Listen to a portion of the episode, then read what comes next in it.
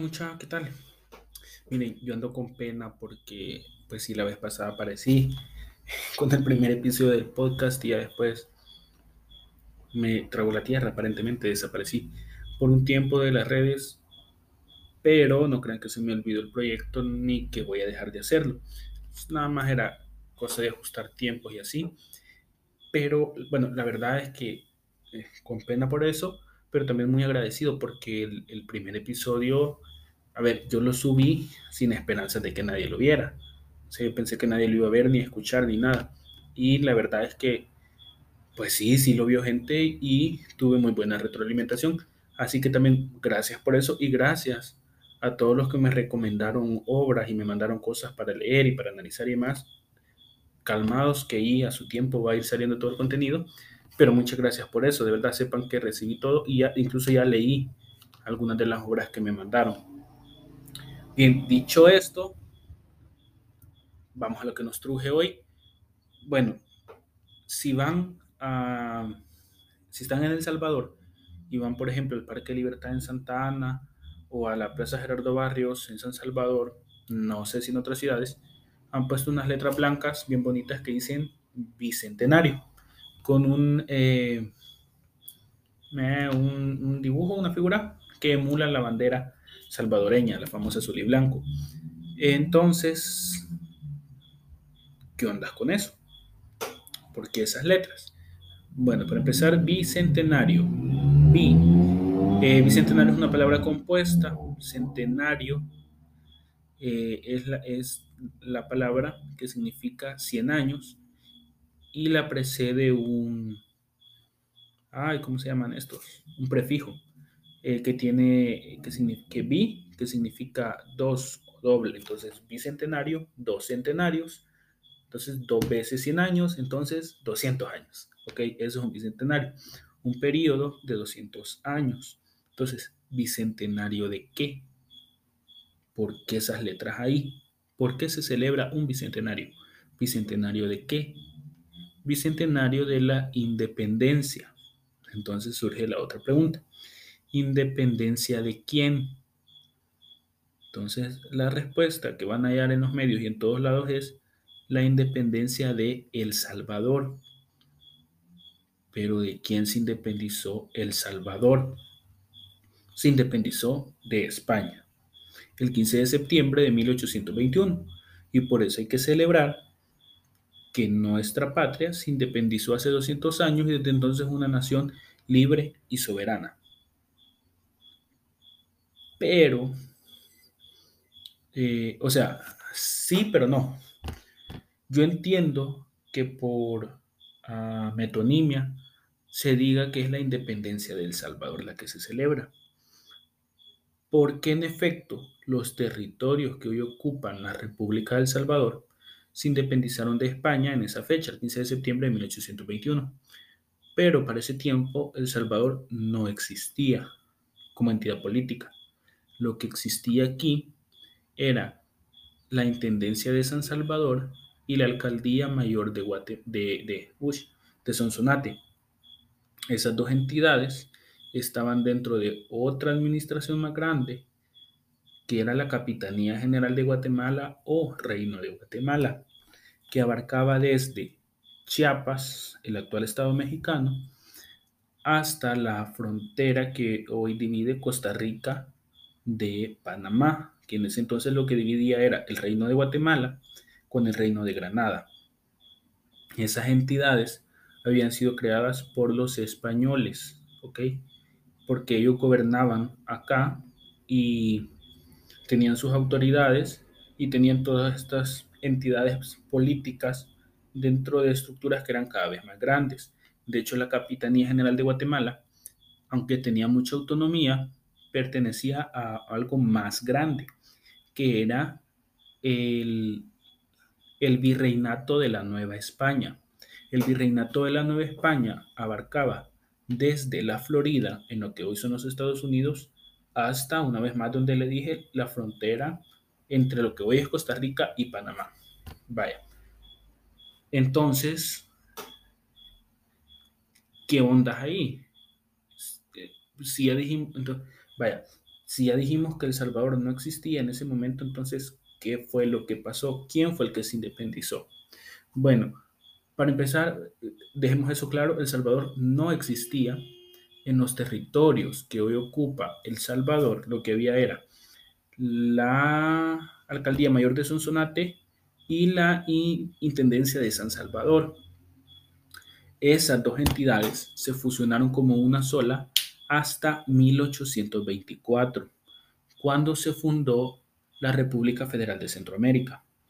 En ese momento, eh, la República Federal era una federación parecida como al modelo de los Estados Unidos, compuesta por estados, y uno de esos estados fue el que surgió de la fusión de Sonsonate y San Salvador y se llamó el Estado del Salvador.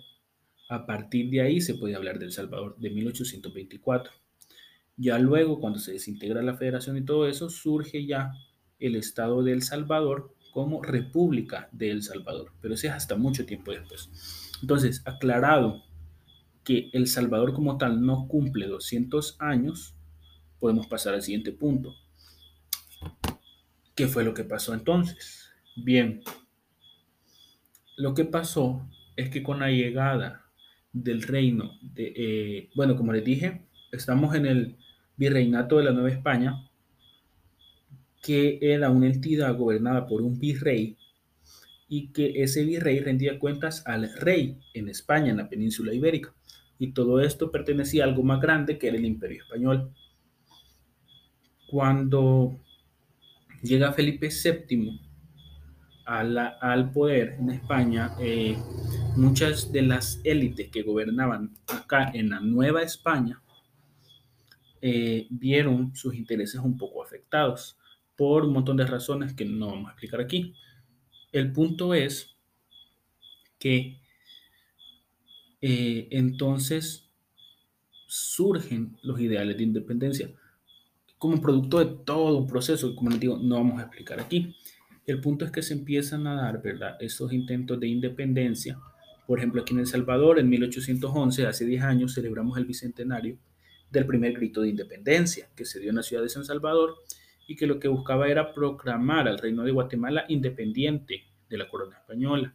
En 1810, en Guanajuato, se da el grito de Dolores, llaman los mexicanos, que es también un grito con el que se busca que, que surja la independencia en México, solo que contrario al caso acá en Centroamérica, el grito de Dolores lo que trajo fue una guerra, la guerra de independencia.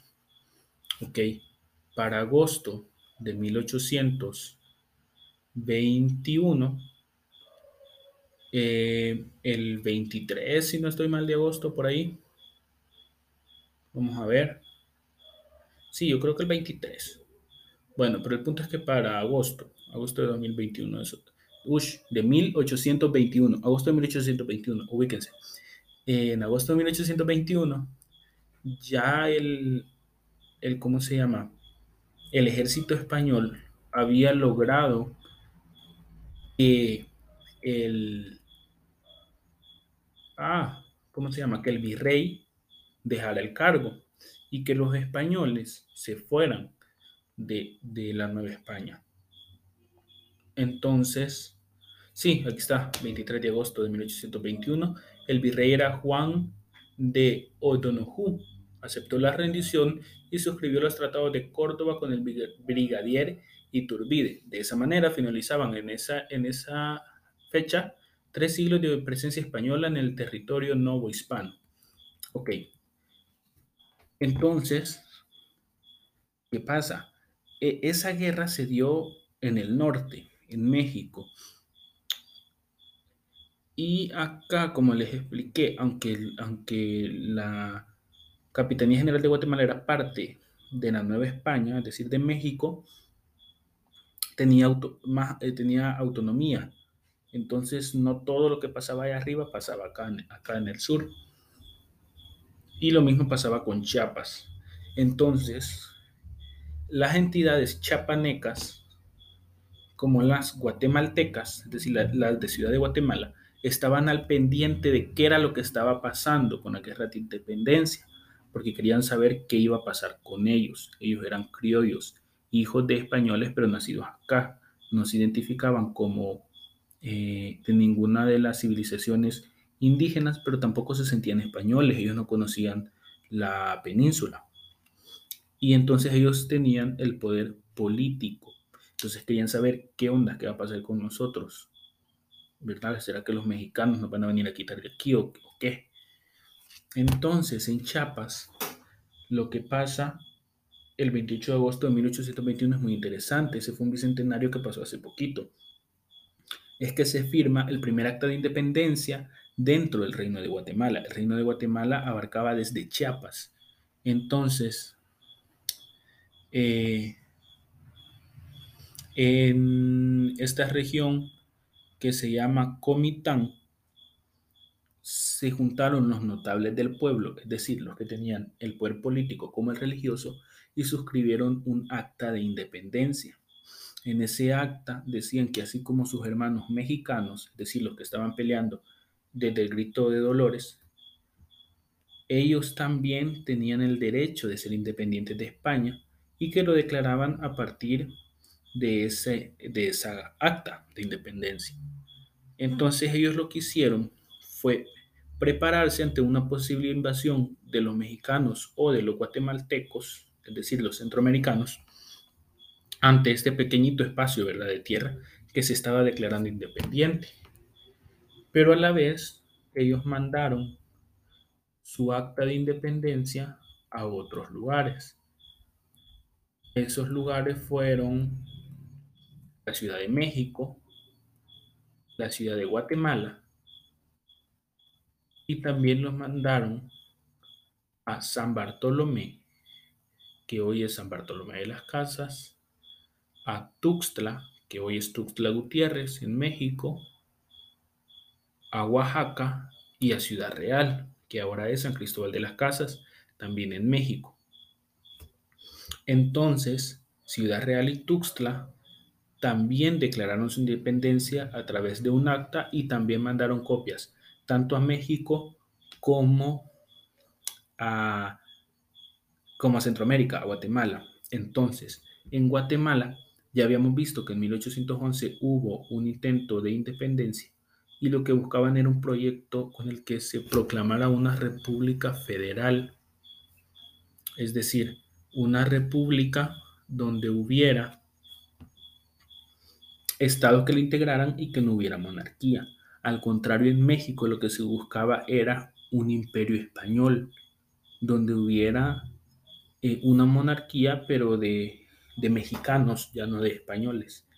Entonces, a, Oaxaca le convenía más anexarse a ese proyecto del imperio, mientras que Ciudad Real y Comitán consideraron que era mejor la idea de la República Federal. Entonces ellos lo que hicieron, eh, los de Ciudad Real, Comitán y Tuxtla, fue eh, presionar para que acá en Centroamérica, es decir, en Guatemala, se diera el proceso de independencia.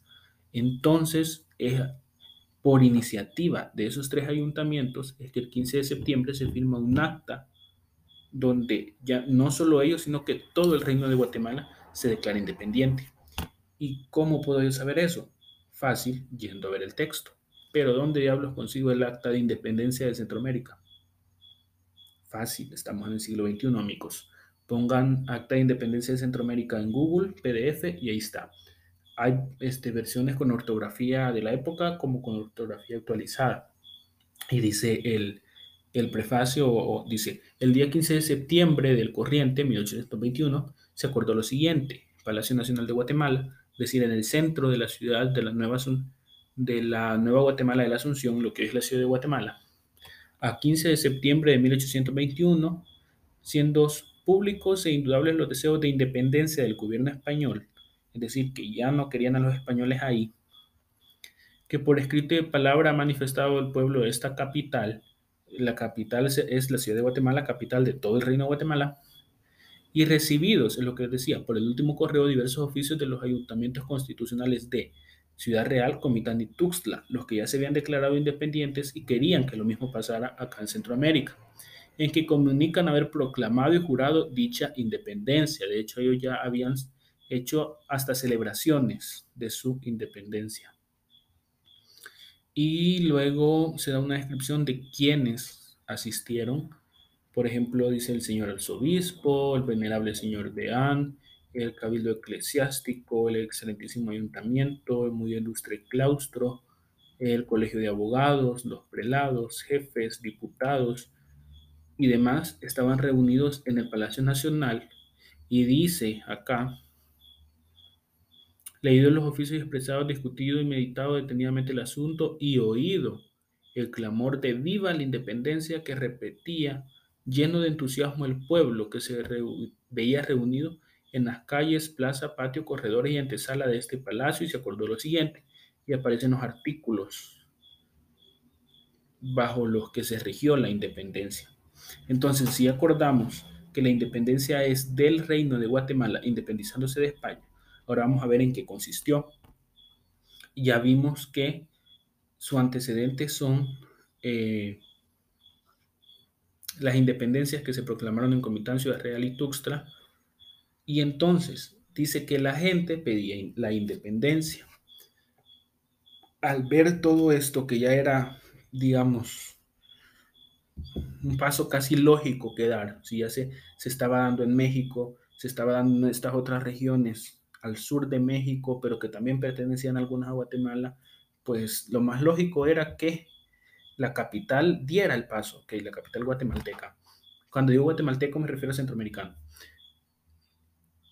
Entonces se reunieron y proclaman lo siguiente. El artículo primero dice que acordaron que siendo la independencia del gobierno español la voluntad general del pueblo de Guatemala, es decir, de Centroamérica, y sin perjuicio de lo que detenidamente sobre el Congreso que debe formarse el señor jefe político, la mande publicar.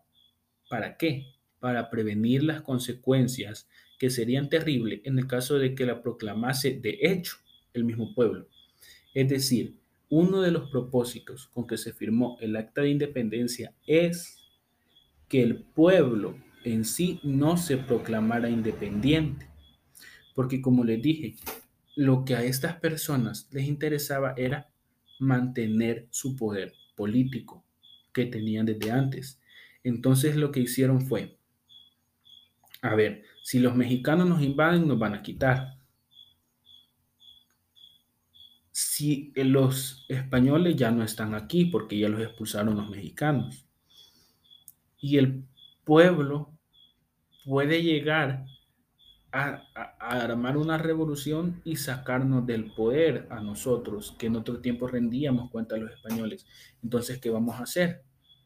Nosotros, desde nuestra posición de poder, vamos a firmar la independencia, vamos a proclamar estos territorios libres de los españoles,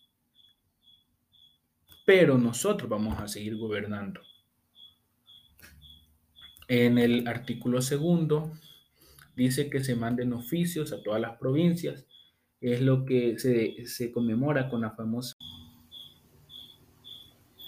Entonces, eso es lo, que se rememora eh, con, con, lo de la antorcha que va desde Ciudad de Guatemala hasta San José, que es la partida de los jinetes que salieron desde Ciudad de Guatemala a avisar a todas las entidades políticas que conformaban el, eh, el reino de Guatemala para avisar que la independencia se había firmado y que era un hecho en ese momento en adelante.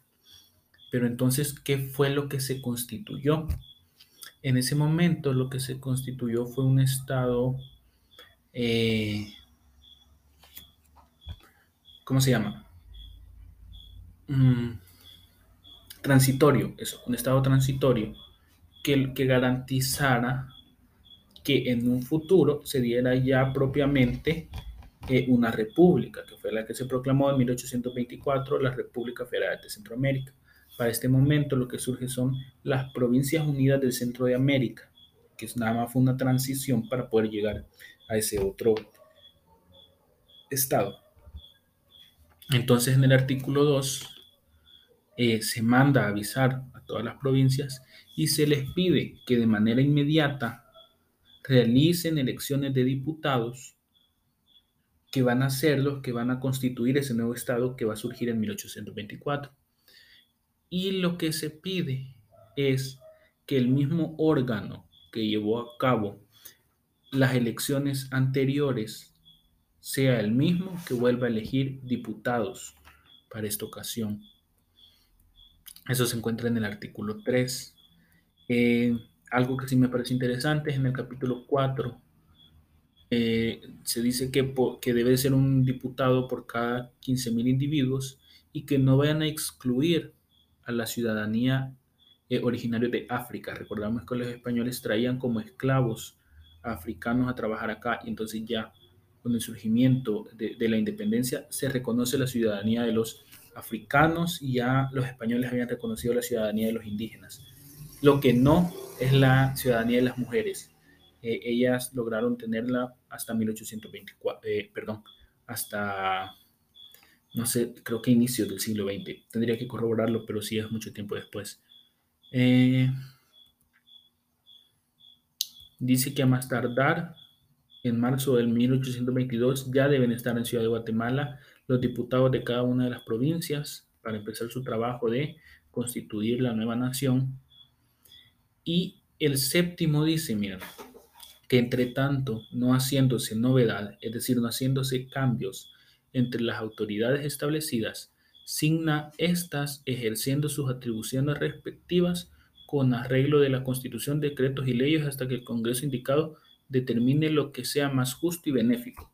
Es decir, mientras no haya nuevos diputados que se van a elegir y el nuevo Estado no se constituya, las mismas personas que ejercían el poder van a ser exactamente las mismas. En el octavo dice que el jefe político, el brigadier don Gavino Gainza, continúe liderando el gobierno superior político y militar. Y luego se hace una lista de todos los funcionarios públicos y, lo que dice es lo mismo, eh, que el señor tal siga ejerciendo su cargo, que el señor tal y tal siga ejerciendo su cargo, que don esto y lo otro siga ejerciendo su cargo. Es decir, no hubo en realidad cambio alguno, es decir, nada más que los españoles, que ya no se le iba a rendir a los españoles, pero quienes iban a gobernar iban a ser exactamente las mismas personas. ¿Ok? Eh, y luego, eso en cuanto al poder político y en cuanto al poder religioso, va a seguir todo igual. En el artículo décimo dice que la religión católica que hemos profesado en los siglos anteriores y profesaremos en los siglos sucesivos, se conserve pura e, e inalterable, manteniendo vivo, vivo el espíritu de religiosidad que ha distinguido siempre a Guatemala, es decir, Centroamérica, respetando a los ministros eclesiásticos seculares y regulares y protegiéndoles en sus personas y propiedades. Es decir, que lo que hizo este documento es garantizar que los criollos se mantuvieran en el poder y que no hubiera una, lo que hicieron fue detener la revolución del lado del pueblo y quedarse ellos con el poder. Es decir, ya no nos conviene seguir bajo el yugo español, pero tampoco nos conviene que el pueblo se levante y proclame la independencia. La vamos a proclamar nosotros en nombre de ellos y de una vez nos mantenemos ejerciendo el poder. Eh, hay muchas más implicaciones, por supuesto. Eh, como les digo, entonces, bueno, resumiendo, la independencia no es de El Salvador como tal. El Salvador no existía en ese momento. No digo que sea incorrecto llamarlo así, pero sí hay que, digamos, saber de, de qué se trata cuando hablamos del acta de independencia. Otra cosa, el acta de independencia en 1821 no fue la primera. Hubo otras en los pueblos que ya explicamos y esta fue consecuencia de aquellas, porque las autoridades guatemaltecas, es decir, centroamericanas, se dieron cuenta que la independencia era el paso lógico que había que dar y que si no lo daban ellos, lo iba a dar el pueblo. Y si lo daba el pueblo, lo más probable era que los iban a derrocar. Entonces, la independencia a ellos les sirvió para garantizar su estadía en el poder. Luego, lo que se formó no fue la República del Salvador, lo que surgió de ahí fueron las Provincias Unidas del Centroamérica, un estado transitorio en el que sirvió para que las provincias eligieran nuevos diputados y para que esos diputados constituyeran una nueva república, la República Federal de Centroamérica, de la que surge El Salvador en 1824, cuando se une Sonsonate y San Salvador, bajo el nombre de Estado del Salvador. ¿okay? Y ya después surge la República del Salvador, años después, cuando esta república se separa. Eh, entonces, no es, a ver, no vayan a creer que yo les estoy diciendo no celebren independencia de nada de eso. Es decir, es una fecha muy importante, ¿ok? Y en efecto, sí, sí se celebra la independencia del yugo español, ¿ok? Y alrededor de esto hay muchísimo más, es decir, yo nada más eh, leí un poquito de antecedentes y, y el acta de independencia, a ustedes les leí como cuatro artículos, pero hay mucho que leer, mucho que descubrir eh, sobre qué implicaciones tuvo, quiénes fueron los próceres. Eh, de hecho, acá aparece la lista de firmantes. Eh, también quienes, ¿cómo se llama? Los primeros presidentes, por ejemplo, de la República Federal. Existe también la Guerra Civil Centroamericana. cómo fue el proceso de desintegración, por qué se desintegró y por qué ahora tenemos cinco repúblicas que salieron de ahí, más Chiapas, que no quiso eh, seguir junto con Centroamérica, sino que se anexó a México. Además hubo una época en que Centroamérica se anexó al Imperio Español, pero San Salvador y San Vicente le declararon la guerra y, hubo también hay un conflicto entre mexicanos y salvadoreños. Y o sea, hay mucho que leer y que analizar y que ver alrededor para que no nos quedemos con las respuestas básicas que les di al principio que, eh, que pueden, eh, como les digo, satisfacer rápido a la pregunta, pero que si nos vamos a leer, en realidad están un poquito alejadas de la realidad. Como les digo, yo no les estoy diciendo que no celebren independencia y nada de eso. Es decir, yo como buen salvadoreño voy a comer 10 pupusas de queso con oroco y mi chocolatillo de tablilla el 15. Y, y, me, y, y bueno, eh, este año no hay mayores celebraciones en las calles y demás por la situación que estamos viviendo, ustedes saben. Pero el punto es eh, conocer la historia, ya que vamos a celebrar un hecho histórico, conozcamos de ese hecho histórico y no celebremos algo de lo que no conozcamos. Eh, con nada más eso lo dejo. Gracias por quedarse pendientes. no sé qué tan interesante les pudo haber parecido este tema. A mí me parecía oportuno hacerlo por las fechas y nos vemos en la próxima. Ya les dije, voy a tratar de verdad de, de, ponerme más al día, de estar subiendo contenido más seguido. Gracias por todo lo que me mandaron de verdad para leer. Eh, ahí va a ir saliendo el contenido de a poquito. Y pues nada, que nos vemos. Y que, ah, y que si, si de verdad ven que me tardo mucho, pues también sepan que el nombre de usuario no es una cosa azarosa, de verdad me define un poquito. Así que, pues por ahí vamos a andar, cualquier cosa, aquí nos vemos, para eso están las redes, ah, váyanse a los enlaces de, este contenido, ahí va a haber enlaces a todas las redes, gracias por escucharlo, por verlo, eh, por compartirlo, por comentarlo, lo que sea, etcétera. Bye. Adiós.